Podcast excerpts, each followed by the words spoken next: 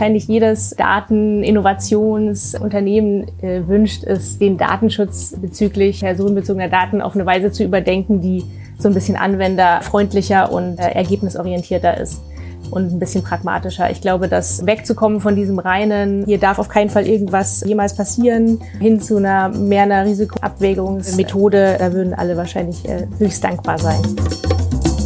Sagt Lucy Arns, Head of Legal bei Affairs hier in Berlin. Und damit herzlich willkommen zurück zu Talking Business, unserem Podcast an der Schnittstelle zwischen Recht und Business. Mit Julian von Lucius und Pascal Schumacher. Hallo Julian.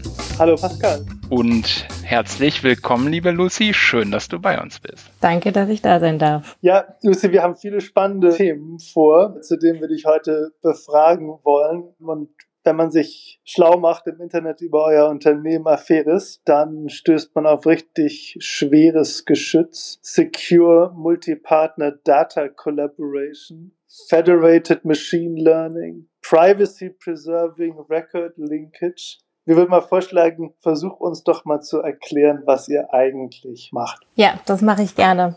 Das mache ich auch ab und zu mal, weil das jedenfalls in Kreisen, die nicht äh, sehr techlastig sind, natürlich nicht so ohne weiteres bekannt ist oder noch nicht, besser gesagt. Also wir, Afiris, äh, wir wollen die führende Plattform für kollaborative Datenökosysteme werden. Muss man dazu sagen, das klingt auf Englisch ein bisschen cooler. Das äh, sage ich auch ganz selten auf Deutsch. Also Deutsch findet bei uns eigentlich nicht statt und äh, deswegen ist das so ein bisschen gurkig, sage ich mal. Wie würde es auf Englisch heißen? The leading platform for collaborative data ecosystems. Deutlich cooler. Im Kern geht es darum, ähm, das Dilemma aufzulesen zwischen einerseits, wir wollen das Innovationspotenzial großer Datenmengen nutzen und andererseits, wir wollen keine Kompromisse beim Schutz der Daten eingehen. Und Schutz der Daten ist in dem Sinne jetzt nicht DSGVO-mäßig zu verstehen, sondern letztlich jegliche Daten, nicht spezifisch personenbezogene Daten, obwohl da gibt es einfach viel Potenzial, aber es geht auch um geheime Industriedaten, Daten über meine Industrievorgänge, über irgendwelche Produktionsprozesse und so weiter, über irgendwelche Chemikalien, die ich äh, geheim herstelle, sozusagen, also nicht geheim im Sinne von verboten, sondern im Sinne von Geschäftsgeheimnis. Und so ein kollaboratives Datenökosystem, das meint jetzt, dass die Daten, die benutzt werden sollen, um potente KI zu speisen, also wenn man jetzt bei KI ganz, ganz am Anfang mal anfangen will, ist das ja die Idee, äh, je mehr Daten man hat, je mehr relevante Datenpunkte man hat, desto besser wird man eine künstliche Intelligenzanwendung, einen Algorithmus trainieren können, desto bessere Voraussagen wird er treffen können, desto bessere Ergebnisse wird er äh, produzieren können. Und da steckt das Dilemma, ich habe eine ganz schlaue KI mir ausgedacht, aber die Datenpunkte fehlen. Und jetzt im herkömmlichen Sinne würde man sagen, na gut, dann musst du jetzt diese Daten beschaffen, kannst die Daten erheben, kannst dir ein Unternehmen einkaufen, die, das die Daten hat, oder kannst irgendwen davon überzeugen, dass er dir diese Daten schickt. So, wenn davon jetzt alles nicht funktioniert, dann kann man immer noch ein kollaboratives Datenökosystem auf den Plan rufen. Denn das bedeutet, dass man Daten äh, nutzbar macht, die nicht dafür verschickt werden müssen. Dass man KI-Training ermöglicht auf Daten, die zu keinem Zeitpunkt bewegt werden müssen dafür. Das heißt, die KI, die Berechnung kommt zu den Daten und nicht, wie man annehmen würde, die Daten müssen dahin, wo der Algorithmus ist, sondern eben einfach umgekehrt. Die Daten bleiben einfach da liegen, wo sie sind.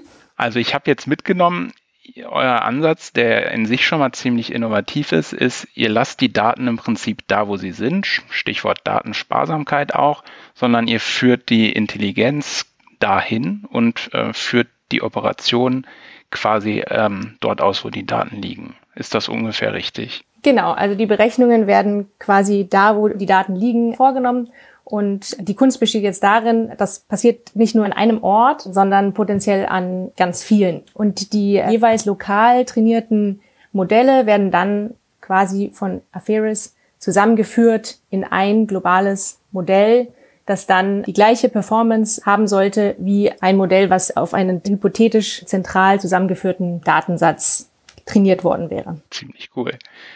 Und sag mal, wenn ich mir jetzt überlege, also das hört sich für einen Juristen immer noch ziemlich abstrakt an, äh, wenn auch für einen Techie ziemlich cool.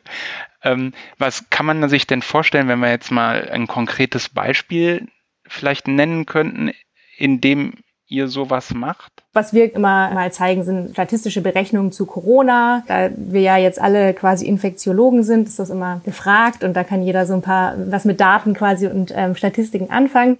Und da könnte man sich jetzt vorstellen, dass mehrere Krankenhäuser auf ihren jeweiligen ähm, lokalen Servern beziehungsweise ihren jeweiligen Clouds Daten über Corona-Patienten haben. Letztlich stellt ihr einfach eine Excel-Tabelle vor, da steht drin Person X, so und so alt, die und die Anamnese, die und die Symptomatik, ist gestorben oder nicht oder hat so und so viele Tage Krankenhausaufenthalt und so weiter.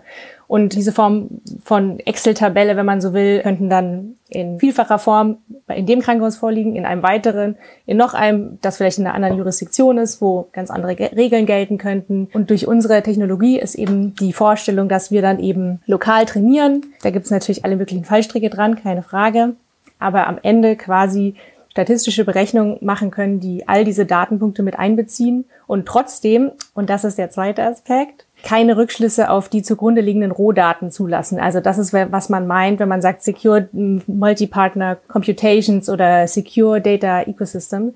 Ähm, da bedeutet das Secure quasi, dass ich ein Ergebnis habe, das ist für uns jetzt als Juristen vielleicht gar nicht so naheliegend, aber jeder Machine Learning Mensch wird als erstes sagen, aha, aber wie wollt ihr denn sicherstellen, dass man da nicht rausrechnen kann, was der Algorithmus so für Daten gefressen hat? Und das ist quasi, ähm, wofür man dann Privacy Preserving Technologies äh, einsetzt, à la carte, je nachdem, was das Projekt erfordert. Im Datenschutzrecht würde man sagen, ihr macht das effektiv anonym, ja? Ihr anonymisiert das Ergebnis so, dass die, äh, der, die Rohdaten quasi nicht mehr rückführbar sind. Genau, und es ist uns wichtig zu unterscheiden, dass wir eben nicht die Rohdaten anonymisieren, sofern das überhaupt jemals möglich wäre, sondern die Rechenergebnisse. Aber selbst da, bei diesen quasi abstrakten, letztlich äh, Metadaten, stellen wir sicher, dass es auch ein bösartiger Angreifer nicht schaffen könnte, einzelne Datenpunkte durch bösartige Anfragen rauszuziehen. Und das ist gar nicht so einfach, wie es vielleicht klingen mag. Ich bin sehr begeistert, Lucy, weil ich bin ja von uns beiden nicht der Techie, Pascal ist ja der Techie und ich beginne trotzdem ein bisschen etwas zu lernen. Und ich meine schon die ersten Dinge begriffen zu haben.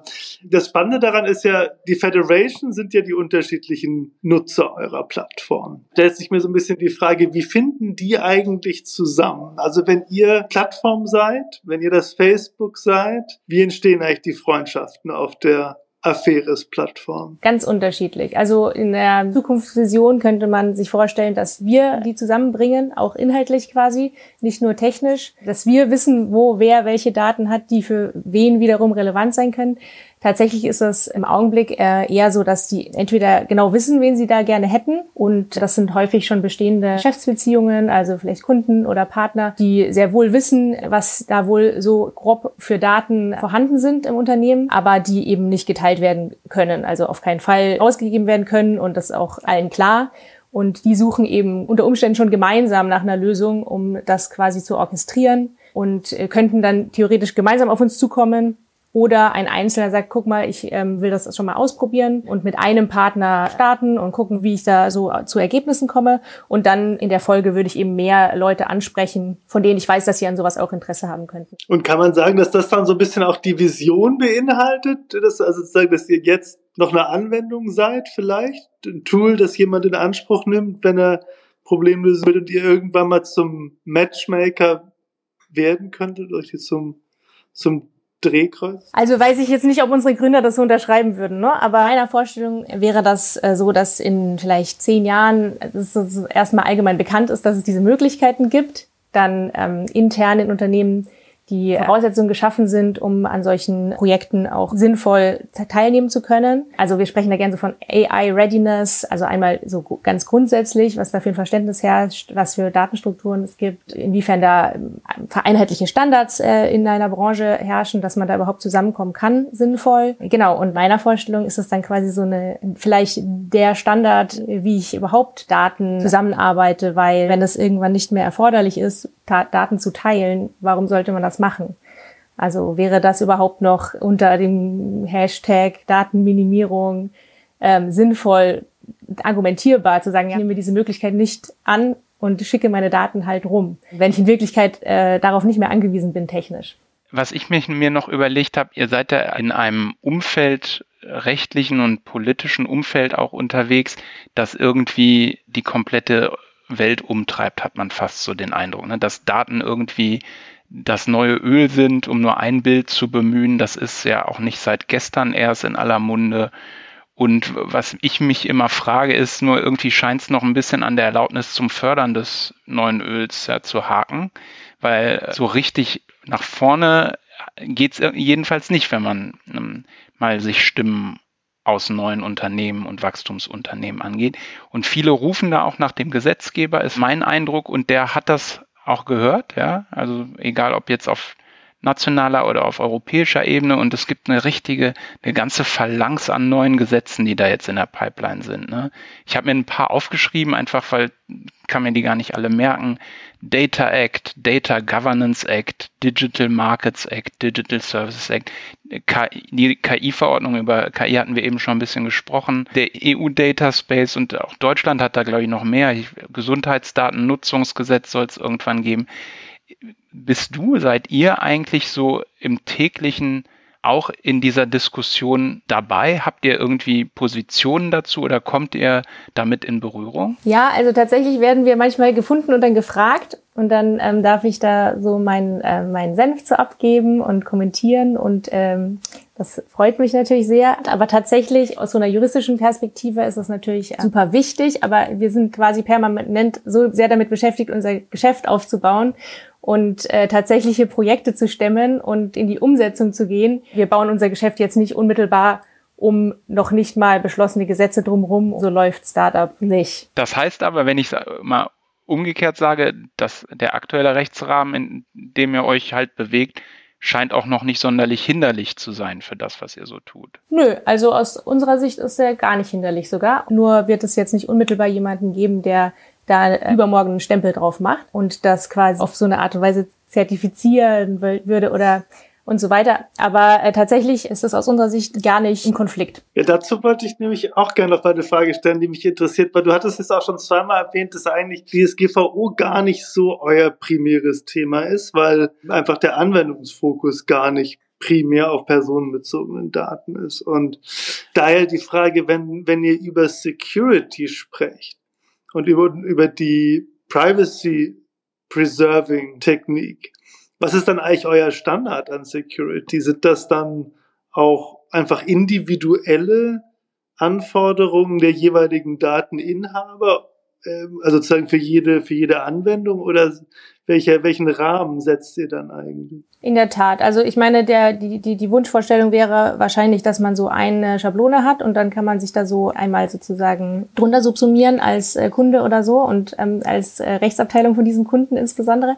Aber so ist das nicht, sondern es kommt immer sehr stark auf den einzelnen Use Case drauf an, ähm, was da geboten ist, was die Sicherheitsbedürfnisse auf Kundenseiten sind auch, das ist ähm, sehr unterschiedlich. Es gibt einen relativ klaren Zusammenhang zu, wie viel Service kann äh, Aferius übernehmen für mich, wie viel muss ich selber machen und wie viel sozusagen letztgültige Hardcore-Sicherheit habe ich. Es ist immer besser, vieles selbst zu machen und sich nur Anleitungen geben zu lassen von uns, wie was einzurichten ist, wie was zu nutzen ist, als äh, sozusagen viel darauf zurückgreifen zu wollen, dass wir selbst da tätig werden. Also je, je mehr wir unsere Finger sozusagen aus dem ähm, rausziehen aus dem Spiel und je mehr da eigenständig verarbeitet wird sozusagen, desto weniger Probleme lastet man sich da auf. Also das ist so unser Ansatz und äh, was äh, so Privacy Preserving Technologies angeht, ist das wirklich sehr stark äh, einzelfallabhängig, was äh, was für Stellschrauben da sinnvoll zu drehen sind. Das geht dann, das ist nicht eine Sache, die man in einem halben Nachmittag ähm, irgendwie äh, mal eben konfiguriert, sondern da muss man schon ein bisschen, ähm, das ist schon ein Projekt dann für sich, das entsprechend aufzustellen, sodass das erfolgsversprechend ist. Kein One-Size-Fits-All, ne? Potenziell kommt man da immer näher hin. Ähm, je mehr man lernen kann, je mehr Erfahrung man hat, aus je mehr Pro Projekten man quasi Rückschlüsse ziehen kann und so weiter. Aber for the time being ist das schon sehr stark projektbezogen. Es gibt ja ein großes internationales ähm, Projekt im Bereich Federated Learning Data Infrastructure, das ist Gaia X oder Gaia X. Ähm, und da hätte uns eigentlich auch interessiert, Was bedeutet Gaia X eigentlich für euch? Ist das, wie guckt ihr euch das an? Beobachtet ihr das oder ist das ein Partner oder ist das eine Konkurrenz? Also wir sind tatsächlich Mitglied in dem ähm, quasi zugrunde liegenden Verein und beobachten das auch und sind da teilweise in Gremien vertreten. Wenn wir Zeit dafür finden, ähm, sind wir da in so ähm, Sitzungen dabei und so.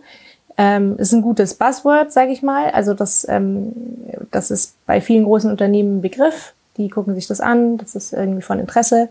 Ähm, aber es ist jetzt bisher nicht so der totale Geschäftstreiber, würde ich sagen. Also ähm, da malen die äh, Werke oder wie sagt man, ticken die Uhren ähm, auch in einer anderen Geschwindigkeit, als wir das irgendwie äh, für unser Wachstum für erforderlich halten. Und ähm, ja, und wenn man so, also das sind äh, im Zweifel große Konsortien, ähm, die da Projekte gemeinsam machen aus ähm, Forschungsinstituten, großen Unternehmen und dann auch immer so ein paar Start-ups. Aber das ist für ein Start-up insgesamt, also das betrifft jetzt quasi den gesamten öffentlich öffentlich geförderten Bereich ähm, relativ viel Overhead für ähm, nicht so viel unter Umständen Output, wie man sich da vielleicht erhoffen würde. Also ähm, für uns ist das, äh, würde produziert ein öffentlich gefährdetes Projekt immer sehr viel Mühe, ähm, allein auf bürokratischer Seite. Ähm, das äh, kann man sich gar nicht so vorstellen, wenn man quasi ähm, Assistenzen und so gewohnt ist und äh, als Unternehmen ganze Abteilung hat, die sowas dann äh, für einen quasi ähm, äh, erledigen im, im Hintergrund, aber bei uns ist es einfach ähm, sehr viel Aufwand. Ähm, und ja, also wir sind in öffentlich geförderten Projekten auch dabei, auch erfolgreich, machen wir auch gerne, aber ähm, da gibt es so quasi so eine so eine Höchstanzahl von, äh, die man nicht wirklich äh, überschreiten will, damit man noch was anderes gebacken kriegt ähm, in der Zwischenzeit. Jetzt habe ich nochmal, du bist ja, ich habe mir heute nochmal eure Homepage angeguckt, da habt ihr auch ein Video über das Führungspersonal.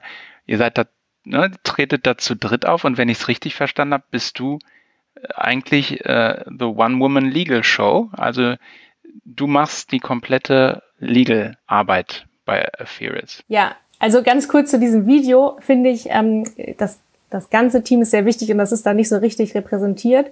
Und auch ist dieses Video schon ungefähr ein halbes Jahr alt, was in unserer Zeitrechnung extrem viel Zeit ist. Also wir haben zwischenzeitlich schon einen Haufen richtig ähm, wichtiger, cooler Frauen und auch Männer ähm, eingestellt, die da eigentlich auch in dieses Video gehören. Ähm, genau. Also man kann jetzt nicht sagen, dass es, äh, dass es jetzt diese äh, nur diese drei Leute gibt und die das da stemmen. Wir sind jetzt so 30 Leute und also tatsächlich, ähm, das wird ja immer, immer schneller sozusagen. Und ich war jetzt ein paar Monate in Mutterschutz. Seitdem sind dann schon wieder so viele neue Kollegen, dass man sich da erstmal äh, wieder zurechtfinden äh, muss, wer, wer hat jetzt eigentlich zwischenzeitlich angefangen. Also geht alles immer ganz schnell. Und also als ich angefangen habe, waren wir, glaube ich, zehn oder so. Und jetzt sind wir so 30. Ja, und ich meine, du kennst ja auch die, die Kanzleiarbeit von früher in der Großkanzlei. Wenn du das mal so versuchen würdest zu, so zu überreißen, dein Arbeitsalltag jetzt und die Arbeit früher? Ich habe befürchtet, ihr würdet sowas fragen. Es ist tatsächlich, abgesehen von dem erfreulichen Umstand, dass ich auch weiterhin mit äh, intelligenten Menschen zusammenarbeiten darf, schon sehr unterschiedlich. Es ist sehr unterschiedlich und es fängt an bei der Sprache. Also wir sprechen alle auf Englisch. Auch wenn Kanzleiarbeit immer international ist, ist es irgendwie trotzdem eine andere Umgangs, äh, Umgangsform quasi.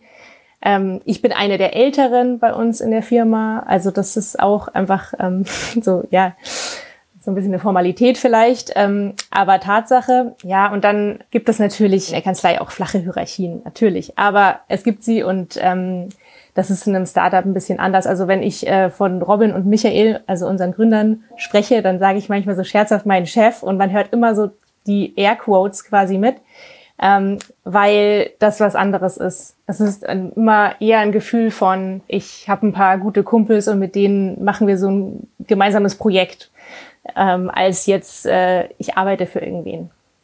Also das ist auch immer so ein bisschen verführerisch, äh, dieses Gefühl in der Startup-Welt und muss man auch ein bisschen, kann man auch kritisch hinterfragen.